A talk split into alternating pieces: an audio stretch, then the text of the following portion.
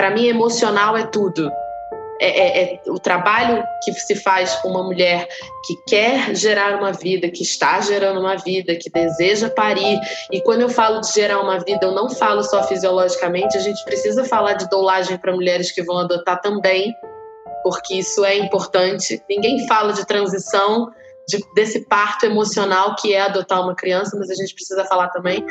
É muito falar dos aspectos emocionais e é montanha russa de emoções. Então, muitas coisas. A mulher, ela não é um ser humano simples, ela é cheia de camadas. Então, ela tá com medo, mas ela também tá com coragem. Ela quer, mas ela também sabe até onde ela pode ir. Ela tá sentindo o corpo, mas tem o outro bebê que tá dormindo e tem a minha mãe que tem que vir, e eu, e eu também tô conectada com o meu corpo. E são muitas camadas, assim. E às vezes tem o, o pai que tá, o, o, marido, né, ou o companheiro, ou o pai da criança que está ali também numa tensão que acaba influenciando a mãe também, né? E tá indo na conversa do médico às vezes e não tá com medo de escutar a parceira, né? Que isso também pode acontecer. Exato, exato. Eu sempre faço esse acompanhamento, desculpa, eu sempre faço também esse acompanhamento, pelo menos uma, duas conversas com quem vai estar em volta assim, porque é fundamental que as pessoas que estejam à volta dessa mulher que está parindo estejam numa onda, numa vibração positiva e confiante de que está dando tudo certo. Vem essa história da nossa cultura de que parto é uma coisa muito perigosa. Estou é, me lembrando agora aqui de a Sabrina Sato, uma mulher né, dessas musas, né, mulherões, com uma trajetória muito calcada em cima dessa questão da beleza física e tudo mais, foi parir, e aí eu me lembro que ela, ela é, é, acho que ela entrou em pródromos, não sei, assim, foi direto para o hospital, porque eu me lembro que ela fez uma foto na porta do hospital, tipo, dando entrevista em trabalho de parto, e eu olhei aquilo e falei, ai, céus, essa mulher está muito conectada com o que está lá fora, não está conectada com o que está lá dentro, uma, uma, invasão de privacidade do Instagram e tudo ao vivo, lá, lá, lá. Bom, resultado, eu não sei por qual razão e também não estou aqui para julgar. Ela foi para uma cesariana e no dia seguinte saiu uma reportagem assim: o momento mais perigoso da vida é o momento do parto. Eu não sei quem foi a pessoa que escreveu isso, mas assim, ela merece é, é uma pena de, de, sabe, vamos sentar e vamos estudar. Entendeu? Vamos fazer esse serviço estudar e se retratar publicamente, porque existe essa cultura de que é tudo muito perigoso, que eu acho que está muito ligado ao que a Ângela está falando muito, desse desempoderamento do corpo feminino.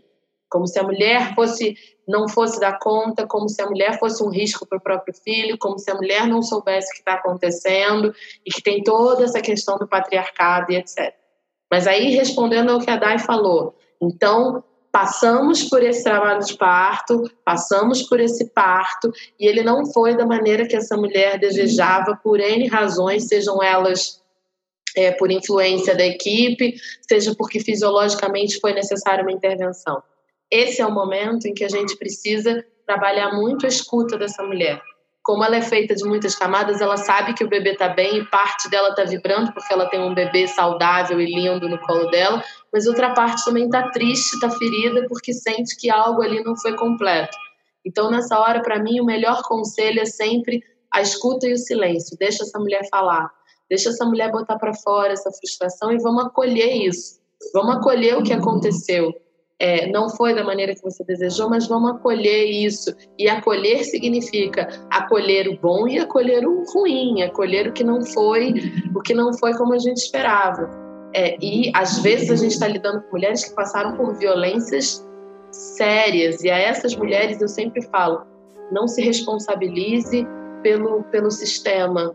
Você fez o que você podia fazer, você fez o que era melhor, você deu o seu melhor, você estava ali inteira.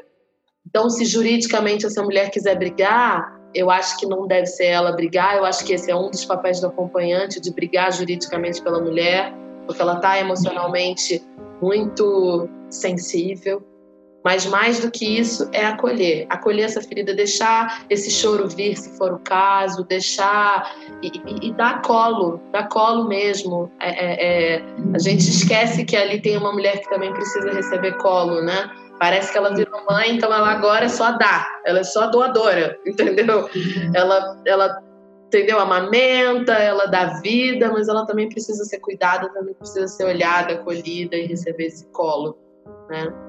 Agora, juridicamente tem muito que a gente pode fazer, né? Isso é uma coisa que eu falo. Os acompanhantes têm que também estar instruídos do que é uma possível violência obstétrica para lutar por essa mulher na hora em que não dá para ela lutar. Não dá para uma mulher em trabalho de parto ter que gritar com o médico, ter que. Não é isso que a gente deseja, né? E poder tomar as medidas cabíveis depois, que eu acho que são importantes para a gente começar a quebrar esse sistema. Né? Quebrar esse sistema que que quer botar a neném no mundo na hora certa, porque é para não perder a rotina, lá, lá, lá, lá, lá. A rotina do bolso. a rotina do bolso. E olha, nem sempre é a rotina do bolso, sabe, Mi? Porque é, a gente às vezes encontra. É, é, é, é um pouco surreal se você tiver muito antenado no que está acontecendo. Se Marcela me permitir falar um pouco sobre a minha experiência de doula dela. Até ia falar, ia falar sobre isso eu cheguei lá, é, eles me ligaram, eu cheguei rápido ao hospital e eu teria ido para o lugar certo, só que eu achei que ela tinha subido para a sala de parto, ela estava na emergência porque a Diana já estava nascendo. E eu não consegui abrir um dos vídeos que Marcela me mandou, que a gente, o Alberto filmou e tudo mais, mas a coisa mais linda que eu vi quando eu abri a porta, assim, e tava um furdunço. Isso era assim, era um contraste eu olhei a cara da Marcela, a cara da Marcela, que era cara assim de. Ah, eu acabei de parir! Olha só! Tem no vídeo, tem bem na hora que eu olhei para você. Exatamente, foi um olhar assim de cumplicidade, de olha, ela já está no meu colo. Isso contrastava muito com o pânico da equipe, porque como a médica da Marcela não conseguiu chegar e ela pariu com a equipe do hospital, as pessoas estavam batendo pino, assim, sabe? Tipo, o que que está acontecendo? Ela pariu na emergência, não era para parir na emergência, meu Deus, não é um ambiente estéreo, não é um ambiente não sei o quê. A mulher chegou para mim, eu falei assim, ela tá nessa sala? Ela falou, tá, mas já tem muita gente aí dentro, tipo, querendo me embarrear. Falei, tô nem aí, vou entrar, né? Mas assim, as pessoas arregaladíssimas, o que vamos fazer? Tem que transferir, não transfere, vai, não vai. Eu falei, gente, são pessoas que trabalham com parto todos os dias e falta muita intimidade com o que é de fato um parto. Calma aí, gente, respira. Olha que coisa maravilhosa. Um neném acabou de nascer, uma mulher acabou de parir. Tá ali, olha ali, gente, vamos celebrar, entendeu? E era uma loucura, assim, as pessoas, tipo, muito assustadas. Como pode? Porque ela não cumpriu o protocolo de chegar, ser examinada, subir para a sala de parto, né? Então... Parto burocrático, né? Como se pudesse ser, né? É o que tentam fazer, mas não dá, é impossível, né? Estamos aqui falando dessa impossibilidade, né? Dessa burocracia. E também é, foi incrível porque teve toda uma questão no meu antes do parto, né, que tive com, com essa questão da, da presença médica, eu tive a, a, a, encarar a possibilidade da minha médica estar ou não presente é, na cidade, e isso, e acabei atraindo a Helena como minha doula, que foi fundamental, e ela conversou comigo muito, assim, sobre que, o que era realmente necessário para o parto acontecer, e não era a presença da minha médica que ia fazer o parto acontecer ou não. E assim, ela falou: é, é você a sua filha, e, e, e, o seu marido, eventualmente. E foi exatamente isso. Fui eu e minha filha, e quando deu, o marido entrou e, e ela nasceu. Com ou sem médico, com ou sem sala de parto, na hora que ela teve que nascer, ela nasceu. É, e quando você, respondendo sua pergunta da, da, do controle, né, então, é, que falar para as mulheres né, que passaram por um parto e não conseguiram controlar, né? Não é um, não é um controle assim é exato primeiro, né? É uma intenção que você coloca, né? De que não, meu parto vai ser vai ser assim, não, vai, meu marido vai estar em casa. Aqui ontem mesmo eu vi uma cliente que o marido é caminhoneiro, ele falou não tem que nascer na sexta-feira, porque é o dia que eu não sexta-feira é o dia que eu estou em casa com certeza, né? Ele faz carrega, faz leva cargas para, né, atravessa o país e tal, uma sexta-feira ele está em casa. Então, acho que colocar a intenção e contar. O que falta para mim é contar para as mulheres que elas podem fazer isso, entendeu? Se, se você. Mas a gente não conta, a gente só conta os horrores, a gente só conta que é difícil, a gente só conta que vai dilatar. A Aina Megaskin, né? Ela fala, ela, ela tem um relato de uma mulher que ela foi examinar, ela estava com 12 centímetros de dilatação ninguém conta que a mulher pode dilatar mais de 10 centímetros, né? Os 10 centímetros são o necessário para o bebê passar, mas ela pode, quem sabe que é 15, quem sabe que é 20, entendeu? Eu estou exagerando, mas assim, é, eu acho que falta é contar para as mulheres que, que o parto pode ser diferente, que elas têm sim como usar o poder da mente delas, se prepararem, não é uma coisa que elas vão chegar assim na hora do parto.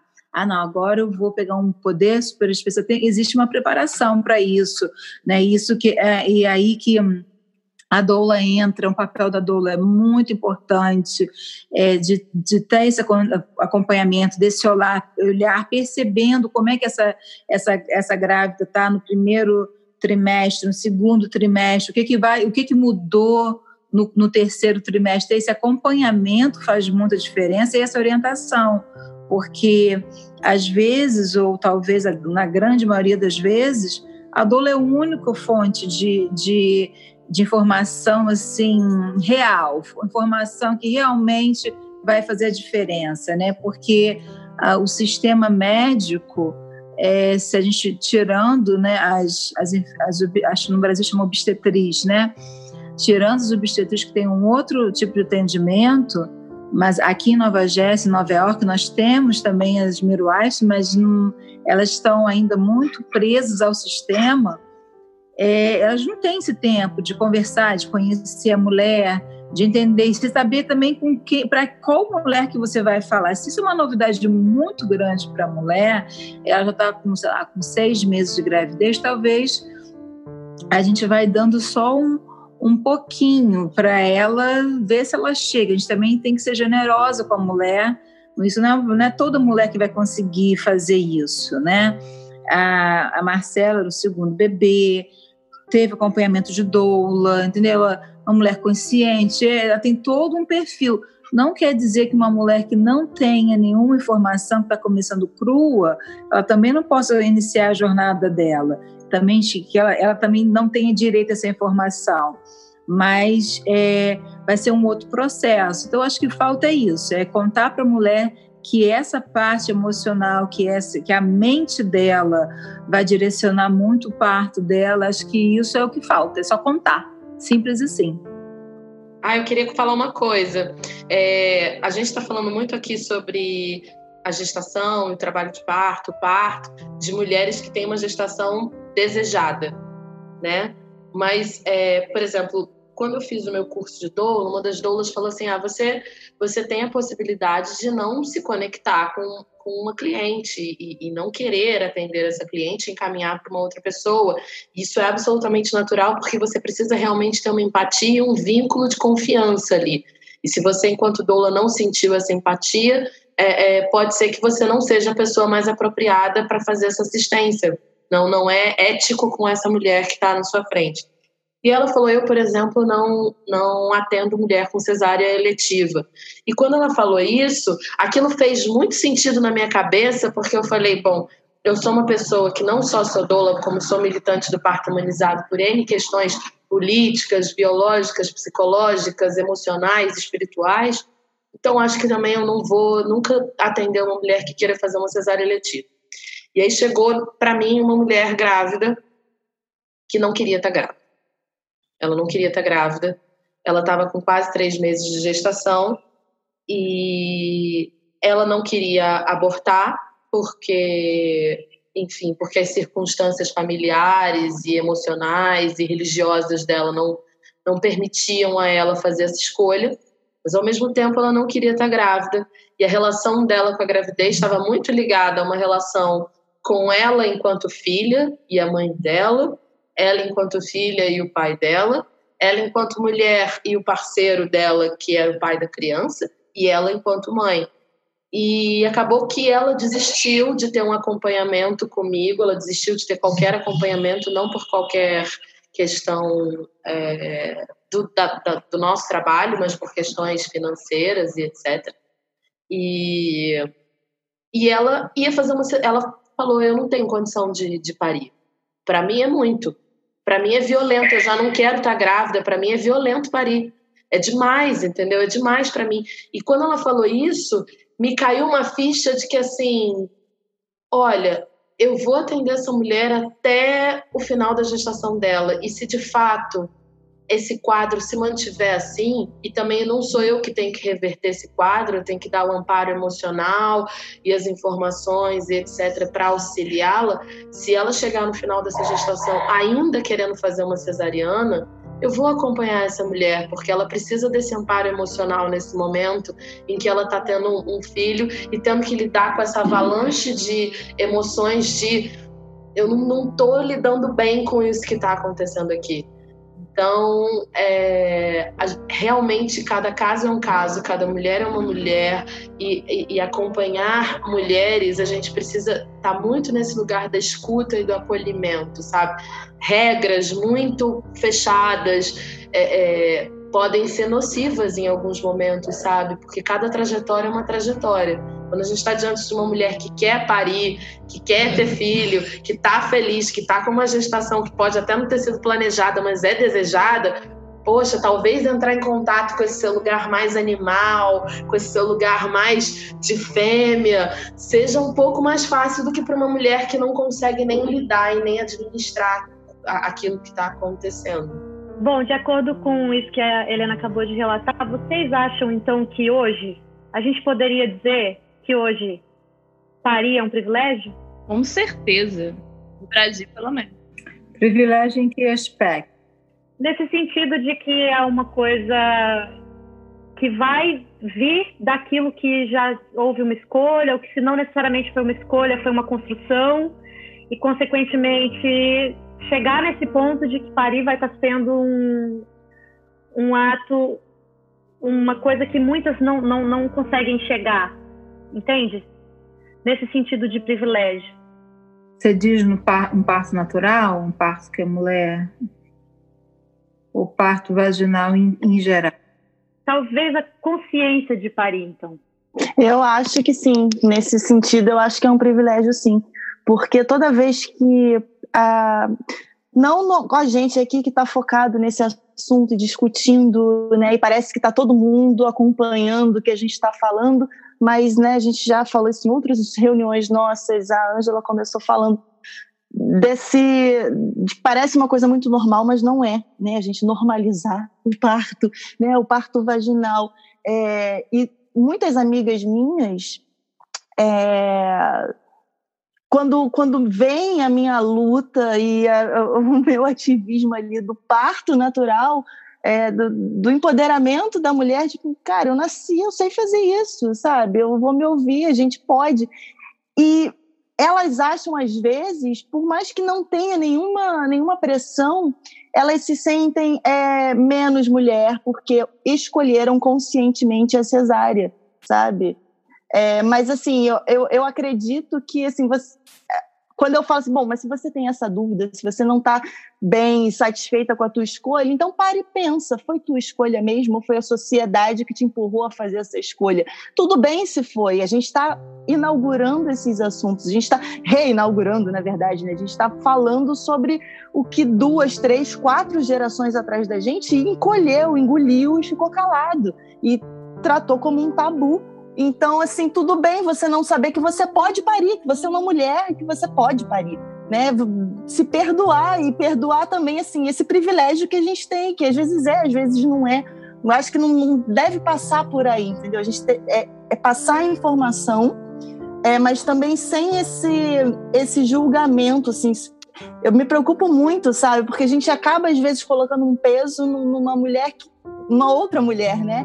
E que ela tudo bem, você não sabia que você podia, sabe? E tudo bem seus medos, mas aí vamos trabalhar esses medos, vamos trabalhar esses vazios. Não sou eu que sou sua inimiga que estou aqui é, trabalhando pelo parto natural, né? É, é um sistema inteiro que desinformou a gente. A gente agora está se reinformando.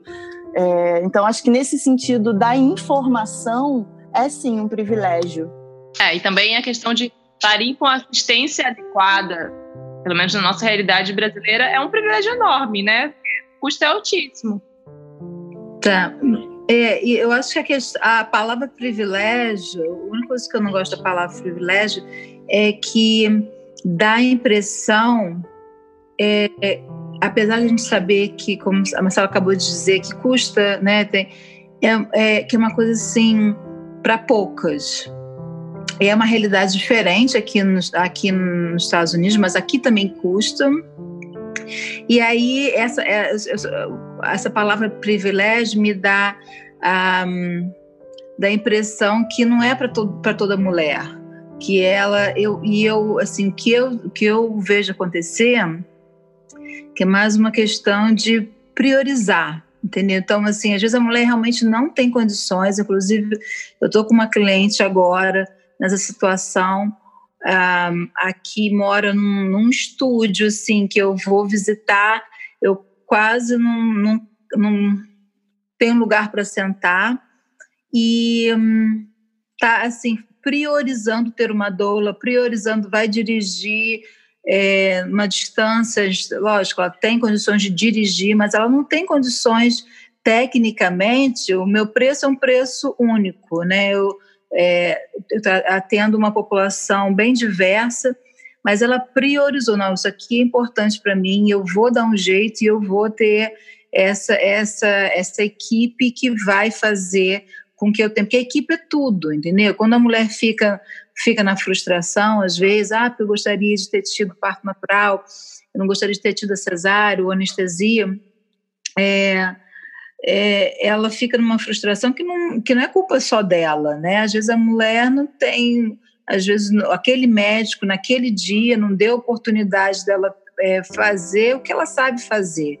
Então, é, não sei se eu, eu entendo a sua pergunta, entendi as respostas, mas eu acho que pode é, desclassificar muitas mulheres que teriam também condições de ter, é, de entrar nessa, nessa nesse grupo de mulheres que vão ter o bebê é, de uma forma que elas nasceram para ter para tê-los porque elas já, já, já começam se separando, sabe? Ah, não, isso aqui não é para mim, isso aqui é caro demais, ou então você tem que estar tá, é, muito bem em forma, ou então você tem que ser jovem, entendeu? Então, acho que meio que é, classifica, porque a gente vê mulheres também que não tem nada disso e acabam tendo um parto natural. Isso eu né, os anos todos que eu trabalho com isso, que sou mãe, eu não consigo, essa, essa conta não fecha para mim, porque eu não sei o que, que faz uma mulher.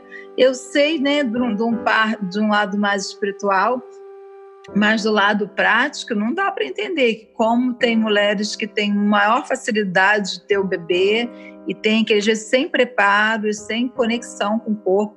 Às vezes a falta de conexão também pode ser um, pode, pode ajudar, entendeu? A mulher ter o parto, um parto mais né, fácil, vamos dizer.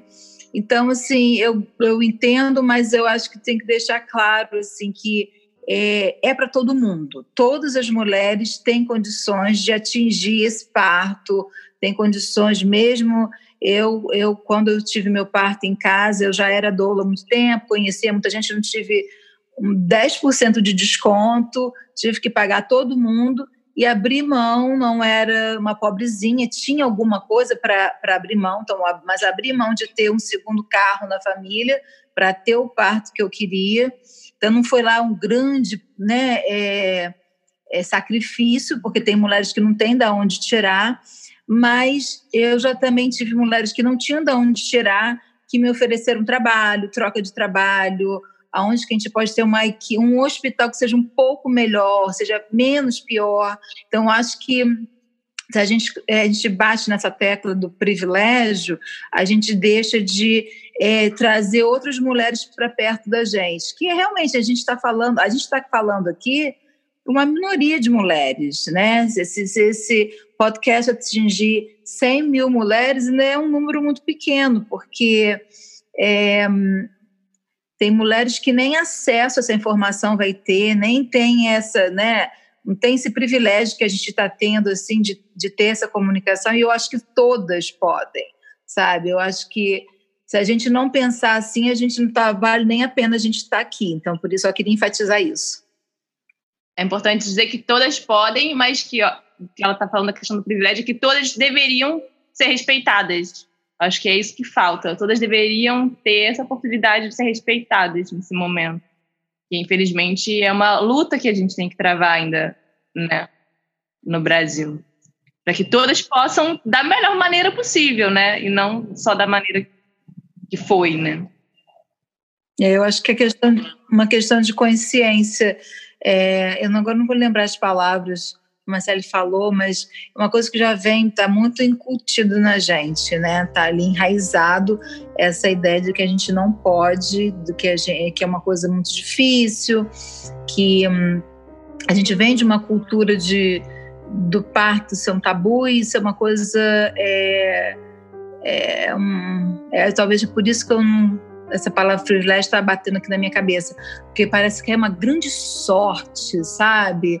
Nossa, deu uma sorte danada, porque também tem mulheres que em condições bem precárias elas levantam e elas falam não, eu não vou fazer, eu já vi isso. Dá para você virar uma, uma, uma, uma cliente minha bem jovem até, e ela estava de quatro em cima da cama, e a minha você tem que virar. Ela falou: Não, eu não vou virar, entendeu? E falar isso para as mulheres, que você não precisa virar, entendeu? Porque a, que, eu, agora a gente não ouve tanto isso, mas quando eu comecei, as mulheres perguntavam se podiam segurar o bebê, gente. Aí, ela botava o bebê assim, posso segurar? Entendeu? Como se o bebê não pertencesse a ela. Mas aí, com a educação, com, com o pele com pele, com a, com a com a, difusão da participação da mulher nesse processo, é uma coisa que eu quase não vejo isso mais. Então, assim, eu acho que é importante dizer para as mulheres que sim, o sistema é difícil e tem opção até de fazer como a Marcela chegou, já para parindo, entendeu? Que isso também é uma opção, entendeu? Fica lá na porta, fica lá enrolando, rebolando, lá fazendo o mantra da fadinha e só anda com a cabeça estiver saindo para fora, entendeu? Também isso, isso, isso era uma, uma, uma coisa que a gente via muito na, em Nova Jersey há, há um tempo atrás, entendeu? As mulheres esperando na, na, na do lado de fora no hospital para só chegar, porque sabia que se entrasse ia ser abatida, entendeu? Não tem. Agora a gente tem plano de parto, mas também teve uma época que a gente não tinha isso, e se chegasse falando, a violência obstétrica eh, tinha muito mais força e a mulher acabar não conseguindo. Eu gostei muito do depoimento da Marcela, que ela falou, né? Acaba logo com essa agonia, né? Anestesia, vamos, vamos dar anestesia, quer estourar a bolsa? Às vezes a mulher fica tão sobrecarregada com aquela situação que ela, o único, o único saída que ela tem, e não é uma, não é uma saída de, não é um sinal de fraqueza, não é uma, ela desistiu do parto dela, é porque ela está sendo violentada. Então, para aquilo ali, para ela sair daquela situação, a anestesia, às vezes, nem. No caso dela, ela contou de uma, uma, forma mais extrema. Mas, às vezes, muitas mulheres chegam no hospital, elas querem anestesia para elas realmente sair daquela, daquele hospício que elas estão ah, vivenciando, entendeu? As pessoas dando opinião, falando que ela não vai poder, e aí o marido nervoso, e a, a irmã falando, meu Deus do céu, então, ela se anestesia, ela sai daquela situação. É uma, a anestesia, às vezes, é uma opção para a mulher sair daquela situação, mesmo que de, né, se de, de, desprender daquela situação e se entregar porque o que vai ser, seja o que Deus, o famoso seja o que Deus quiser. Eu quero pegar um, um gancho de uma coisa que a Angela falou, que é essa coisa da, da priorizar o que é importante, assim. Porque trazendo essa, essa essa reflexão para o Brasil, o Brasil são muitos Brasis, né? Então eu atuo no Rio de Janeiro, que é uma metrópole super desigual, né? Muito desigual. Mas existe uma realidade de certos Brasis interioranos em que as mulheres têm seus filhos em casa, apesar de paupérrimas, têm seus filhos em casa com parteiras tradicionais, apoiadas pela mãe, pela avó, pela tia, e conseguem ser mais respeitadas do que as mulheres com grana da, da classe média do, do, Rio de Janeiro, sim. É, todas tinham que ser igualmente respeitadas, todas tinham que ser igualmente é, bem assistidas, né? Mas eu percebo muito aqui no Rio de Janeiro, por exemplo, que a gente tem a realidade das pessoas que vão para um hospital particular ou que tem grana para bancar um parto em casa, e aí sim eu acho que é um privilégio aqui no Brasil ainda você ter a oportunidade de parir em casa. Os valores são muito altos por N razões, a gente tem poucas possibilidades de, de apoio de plano de saúde. A gente fala muito sobre isso, o plano de saúde tinha que poder reembolsar, porque é isso, a doula tinha que poder ser reembolsada, é ter, ter o seu pagamento da, é, reembolsado pelo plano de saúde, assim. mas isso é papo para outro assunto. Mas eu vejo muito que assim é, que muitas mulheres aqui, por uma cultura consumista que a gente tem, até por essa questão da televisão, é, quando uma mulher famosa fica grávida, o que, que ela expõe da gravidez? O tanto de roupinha que ela comprou, o tanto de, de carrinho. Às vezes, uma criança tem quatro carrinhos, entendeu? Uma criança que ainda nem nasceu tem sei lá quantas peças de roupa, roupa de grife. Isso não é o importante. A gente precisa realmente começar a entender o que é importante dentro de uma gestação, de um trabalho de parto. Geralmente, essas mulheres que ficam. A Maria Mariana, eu comentei de um livro da Maria Mariana, Confissões de Mãe. Isso é uma das coisas que eu ouvi ela uma vez falar. Geralmente, essas mulheres que ficam muito preocupadas em comprar roupinha, em comprar o berço, lá, lá, lá, lá, lá, e que às vezes não tem nem grana para isso, mas que pega a grana que tem e bota nisso em vez de procurar uma equipe legal, são as mulheres que geralmente não conseguem parir de parto normal, não porque elas tiveram alguma questão fisiológica, mas porque foram inseridas dentro de um universo de violência, em que ela foi desempoderada, em que ela foi é, desrespeitada, porque não priorizaram.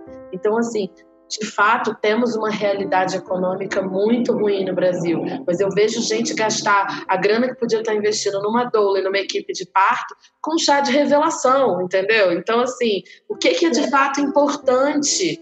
O que, que é de fato importante dentro dessa relação? Eu acho que o respeito à mulher, a segurança de que ela vai estar sendo bem assistida por uma equipe respeitosa, que se fizer alguma intervenção vai ser porque é realmente necessário, é muito mais importante do que fazer chá de fralda, chá de revelação, 800 mil carrinhos e roupinhas e mais roupinhas e mais roupinhas. E a gente mora num calor infernal, às vezes a criança fica pelada a maior parte do tempo, não precisa de tanta roupinha, entendeu?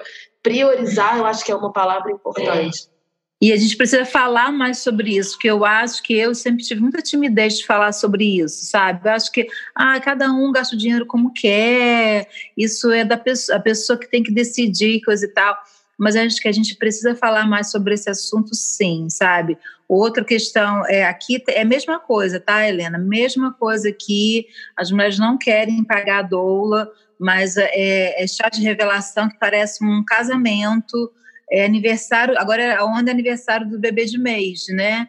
Eu tenho, é, todo mês tem bolo, todo mês tem docinho, todo mês tem salgadinho. É, é, é mais simplesinho, mas é uma despesa, né? Se você colocar no, na ponta do lápis. E é, e é assim, as, as mochilinhas, coisa mais linda do mundo, cada uma mais linda do que a outra, mais cara do que a outra, entendeu? Quando a criança, quanto que custa uma bolsa daquela? 150 dólares?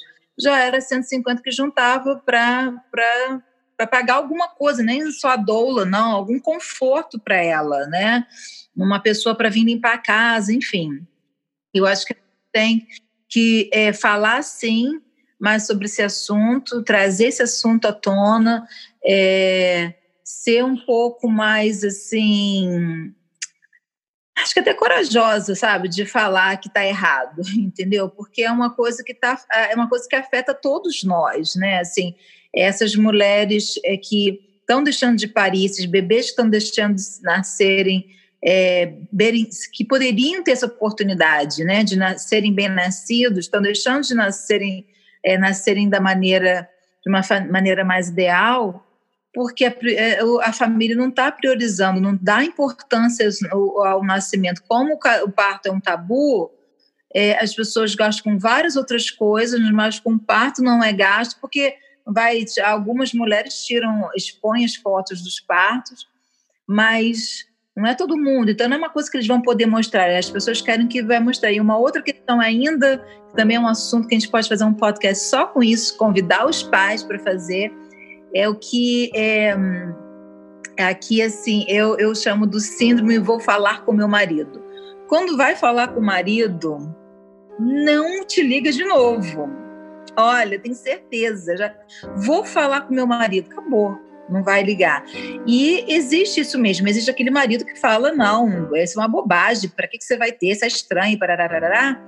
Mas e o que está acontecendo com as mulheres, né? Que elas estão permitindo que os maridos, ainda em, em 2020, as, eles estão tomando a decisão pelos que vai acontecer nos corpos delas, né? Isso não é um domínio masculino. E por que, que elas estão ainda deixam? Por que, que as mulheres ainda acreditam que é, que elas não têm é, autonomia de usar o dinheiro da família, tem que pedir autorização. Então, acho que essa a questão do parto da podcast é para uma semana, porque é, são muitos assuntos até a gente chegar nesse parto ideal. Tem muita coisa para lapidar, muita história para ser é, ser questionada, sabe? A gente fala voltando a nossa, nossa para a gente poder fechar, será que a gente vai fechar, né?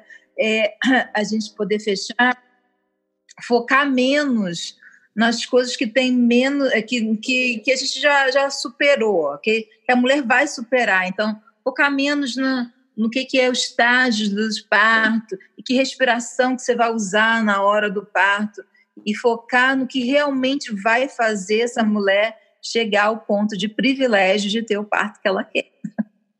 Ângela, é, queria, queria tirar você um pouco do lugar de doula e te fazer uma pergunta de mãe. Uma vez você me falou uma coisa que me marcou muito. Você me falou assim: eu precisei ter quatro partos para conseguir chegar no parto que eu queria. Você podia falar um pouco mais sobre isso para gente? Sim. Então, é, porque tem essa, essa eu, eu assim sou de uma outra geração, podia ser mãe de quase todas vocês aqui, né? Então, assim, na minha, na minha, na minha primeira experiência como mãe, não existia essa é, a gente tinha grupinhos, né? Já existia fadinha e as pessoas. Eu sou de Niterói, então as, tinha amigas que vinham e traziam as notícias da fadinha. A fadinha era referência é, do parto natural, né? Que ela é por ser a pioneira no Brasil nesse trabalho. Então, mas a gente conversava sobre os assuntos, mas não existia essa comparação que existe hoje, sabe? Então, assim, quem tinha parto natural, ótimo, contava, e quem tinha cesárea, é, às vezes ótimo, às vezes ficava triste, mas não, não existia, a gente não carregava esse peso. Ai, por que, que eu não tive? Então, eu nunca tive muito essa sensação de. É, ai, meu Deus, eu, eu queria ter muito um parto vaginal a princípio, né? E então, quando eu tive a minha cesariana, eu tive, olha que coisinha linda, tô vendo. Gente, temos uma bebê no meio do nosso podcast, que delícia.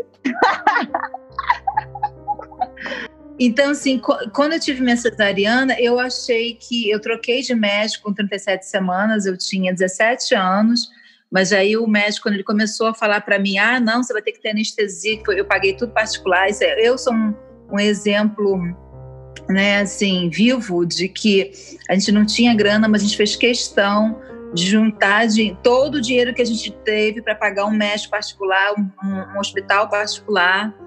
É, obviamente tivemos família, né, para apoiar e tal, mas assim eram dois, dois jovens e, e aí estava pagando tudo particular e o médico falou assim, não, eu vou incluir o preço do, do anestesista aqui, porque você sabe, né, o parto é uma dor horrível, você não vai aguentar. Então ele falou assim: mas como assim? Eu estou fazendo curso para me preparar para o parto. Ah, não, você é muito novinha, muito magrinha. Começou, né? Naquelas coisas. Pesava 49 quilos. E aí ele falou, aí eu falei: não, vou mudar desse médico. Tal. Fui para um outro médico e o bebê passou da data, né? Que também é outro assunto, que o bebê também não passa da data, mas a minha opinião. E aí, é, e eu achei que o, a cesariana, ela foi, é, a gente esperou até 42 semanas e três dias, e o médico não queria, quer fazer outro exame? Eu falei, não. E no dia do meu, do meu parto, minha, eu perdi o, o, tampão. A minha mãe falou, filha, não quer esperar? Eu falei, não, mãe, eu não tenho mais condições de esperar. Eu queria muito parto, mas eu não tinha mais condições emocionais de, de esperar, nem mais, acho que nem mais duas horas. Então, é, eu tive minha cesariana, é, foi uma cesariana que é o que chamo de. Muita gente não gosta, quem trabalha com, com ativismo não gosta de falar, usar esse termo de cesárea humanizada, e eu entendo por quê, mas é, foi uma cesariana, o bebê foi recebido, foi colocado perto de mim. É, o médico era um médico da minha escola, uma escola católica, rezou ele, não sei quantos pais nossos, quanto Ave Maria, abençoou ele, coisa e tal. Então foi uma cesariana bacana. E, mas eu fiquei muito com aquela vontade, mas não, chegou, não era uma frustração, era uma vontade de ter. Esse, eu queria ter essa experiência de parto, que acho que é isso que é importante. A mulher ela precisa querer, querer de verdade, né? E talvez na primeira experiência eu não quisesse de verdade, sabe? Eu fiz tudo que poderia me dar amparo para fazer, mas é, não tinha, acho talvez condições emocionais, não sei, nunca parei para pensar nisso. Mas as outras, aí depois eu tive duas, dois partos, né? E na, na, no, no, primeiro, no primeiro parto com a minha segunda filha, é, eu sabia de doula, com, eu vi uma matéria pequenininha numa revista, mas perguntei para a médica e a médica falou, eu estava eu recém-chegada aqui, né? Tinha talvez três anos que eu morasse aqui e aí eu fui perguntar para a médica, e a médica literalmente falou assim para mim: olha, você é jogar, doula é jogar dinheiro fora. Elas atrapalham mais do que ajudam. E eu fiquei tão decepcionado que eu achei que, quando eu li que era uma doula, eu achei assim: gente, é tudo que eu preciso. Eu não falo inglês direito, eu não sou desse, dessa tribo aqui, entendeu? Nunca fui num hospital nesse, nesse país. Esse perfeito para mim. Não tive a doula no, no terceiro, aí tive meu, meu VBAC, né, mas com todas as intervenções possíveis imaginárias, inclusive com drogas que não se usam mais. E hum, o terceiro, então acho que, eu vou, vou só correr aqui com a história, o terceiro já foi com uma. Eu tive a oportunidade de ter uma doula, mas eu achei também por falta de empoderamento. É, o meu ex-marido tinha perdido o emprego, eu achei que. Hum, pedir para ter uma doula era um preço super baratinho, muito assim, barato em proporção, é, até profissional que era, mas ser uma doula em geral. Mas eu fiquei, ai, não, como é que eu vou pedir para pagar uma doula com ele desempregado, eu não trabalhava, e deixei passar. E já tive um parto bem melhor, me informei, já estava já, já mais dedicada a, aos estudos de parto, né? E tive uma coisa que é anestesia, foi é, o bebê tá, o bebê estava sentindo tava muito desconfortável e a médica não deixa eu estourar a bolsa porque aí vai mais rápido. E quando estourou a bolsa eu alucinei. E hum, também não preparada emocionalmente estava passando por várias situações né desempregado coisa e tal.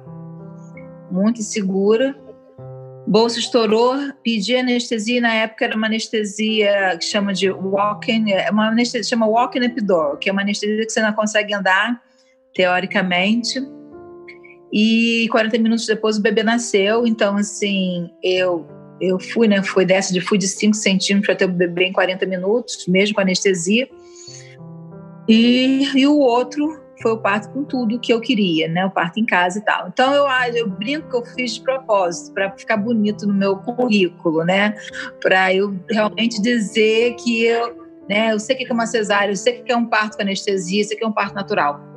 Mas eu acho que era meu histórico mesmo de assim de condições emocionais, entendeu? Porque eu acho que olhando para trás e, e, era um, era um eu tinha eu precisava, a Marcela falou, né? Um processo de cura então eu fui me curando aos pouquinhos, sabe? E tem mulheres que são, eu acho incrível quando a mulher chega para mim no primeiro bebê, não, eu vou ter, é, eu quero parto natural, a anestesia não é.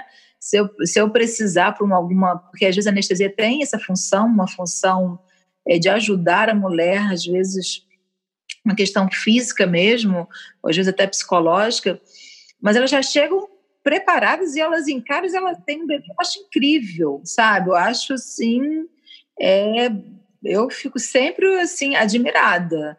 Eu acho que a mulher tem todas as condições de fazer isso, mas não foi a minha experiência. A minha experiência foi eu precisei desse processo, sabe, de ir me encontrando, de até eu achar. E eu cheguei a um ponto que eu ia, como eu era tinha tido é, uma cesariana, Nova Jersey não é proibido ter o parto em casa, mas não é também legalizado. Então, é alegal ter, é, ter o, é, o parto em Nova Jersey, mas consegui uma parteira, mas eu ia para o Brasil, eu ia, já sabe, eu estava disposta, eu ia assim, eu ia pro, pensei para o Tennessee, pensei para o Rio para ter o bebê em casa, eu estava disposta a ter essa experiência. E preparada, né? E não acho que a mulher precisa passar por tudo isso, era a minha, minha jornada pessoal. Mas o que eu acho que é importante a mulher é ter, ter essa consciência é, de que um, é um processo que às vezes os nove meses não são, não, os nove meses não são, são suficientes para que ela chegue no ponto de, de estar preparada. E tem mulheres que já nascem prontas, já vão, não tem isso na história delas, sabe? Eu acho que o parto não se compara. Eu acho que é, eu, eu, não entendo até hoje. Eu não vejo, né? A Ana Cris Duarte tem um, um texto, né? Menos mãe. Cara. Não, Ana Cris Duarte, sou fã dela. É, é assim, não tem como menos mãe. Eu acho ela, ela é uma delícia, né? Como assim, gente? Não tem, sabe, a mulher, como, como a Helena falou, a mãe adotiva, ela também vai passar por todo esse processo de gestação, também vai parir essa criança, e ela mesmo por não ter passado pelo processo físico, ela, ela é igualmente mãe desse, desse bebê, entendeu? Então, eu não sei porque, mas acho que essa é uma coisa, eu acho que é um vírus no, que caiu nessa rede social, porque se você realmente instigar isso nas mulheres, elas não estão interessadas em serem, é, competir e, e comparar um parto com o outro. Elas estão mais interessadas em aprender. Então, Marcela, que, como é que foi? O que, que você fez? Como é que esse negócio aí como é que você segurou esse bebê? Me conta aí, né? Não é uma coisa assim de, ai, Marcela, ai, Marcela deve ser assim uma mulher incrível, né? Ai, como é que eu queria ser ela, sabe? Ai, que pena. Nossa, ela deve gozar horrores, né? Porque ela tem um controle sobre o corpo dela, entendeu? Não tem essa fantasia, assim, na, de nós mulheres. É uma coisa inventada que foi espalhada e algumas mulheres compraram puramente por fragilidade, porque quando a gente tem um grupo de apoio, quando a gente tem mulheres apoiando a gente, a gente entende que o parto da gente sempre é muito perfeito, é sempre exatamente aquilo que a gente precisa e a gente tem que valorizar, né? A gente tem que valorizar o que deu para ser, sabe? Valorizar o que naquele momento, né? A Marcele falou, ela, é o momento que ela falou, faz o que você quiser, entendeu? Então aqui, até esse momento de, de dela falar isso é um empoderamento muito grande, por sinal. Mas a maioria das mulheres vão. As pessoas vão fazer uma outra leitura. Ah, então você desistiu? Entendeu? Não, a mulher nunca desiste. A mulher sempre passa pelo processo que ela tem que passar. Respondi sua pergunta? Sim. Gente, então acho que é isso. Nem sei se vai ser um, um episódio só, esse podcast, talvez a gente tenha que dividir, mas foi maravilhoso. Acho que para um, um começo, que também é meio, que também é fim e que é tudo ao mesmo tempo, é, foi incrível. Quero agradecer novamente vocês todas pela confiança, pela disponibilidade, pela abertura, pela exposição. E espero que esse podcast chegue a quem tenha que chegar: mulheres, homens, crianças, adolescentes idosos, é, mães, não mães, futuras mães ou não futuras mães, enfim, para que a gente possa se, for, se fortalecer nessas informações todas e poder ajudar também, né, as pessoas que, que vão passar por isso, vierem a passar por isso, e também é, representar esse lugar é, que foi falado aqui de, de não competir, não diminuir, não, mas sim se fortalecer na história de cada um e de cada uma e entender que, que é isso, tá todo mundo junto, todo mundo experienciando, todo mundo aprendendo, todo mundo trocando e evoluindo, né? Principalmente. Tá, então Lele agora vai ler mais um texto da Ingra, da Rosa, para fechar, já que a Espiral nasceu e tem o seu meio na literatura. Vai aí, Lele. Parir, para mim, é metáfora para a vida toda, de mulheres e homens de todos os tempos. Repousa no silêncio, respira e sente a dor, aquilo que precisa sair e que resulta do teu encontro com as coisas do mundo, sempre te fecundando, sempre jogando sementes no teu solo fértil. Aquilo que precisa sair, sai. Quando a dor é forte demais, você não tem outra escolha a não ser expulsar aquilo que não cabe mais. E você vai cuspir fora por um túnel estreito que milagrosamente se dilata e que depois não permite que se volte atrás. Vai acolher o que foi cuspido, vai pouco se importar se é feio ou bonito, vai alimentar, vai acompanhar até que possa caminhar sozinho e dizer o próprio nome sem a tua ajuda. Tudo isso parte da tua dor e os seres têm tempos diferentes de gestação. Um elefante não fica pronto para nascer no mesmo tempo que uma abelha, e ambos existem e são importantes. Então, se tua dor for enorme, durar muito, muito, muito tempo, saiba que o que vem aí é um elefante. Divertido, amoroso, comilão, cheio de memória. Dá trabalho, mas compensa. E vem mesmo, viu? Ninguém morre com a dor e o ser para si. Tudo vai para fora ao seu tempo, a dor alivia e o canal volta a ser ao tamanho original. Só para de achar que a dor é ruim, tá? Vai sentir tua dor em paz, vai ouvir o que ela tem a te dizer, vai, vai encarar o medo que dá, vai descobrir a culpa que te foi implantada, vai cuidar do teu elefante enquanto ele não cresce.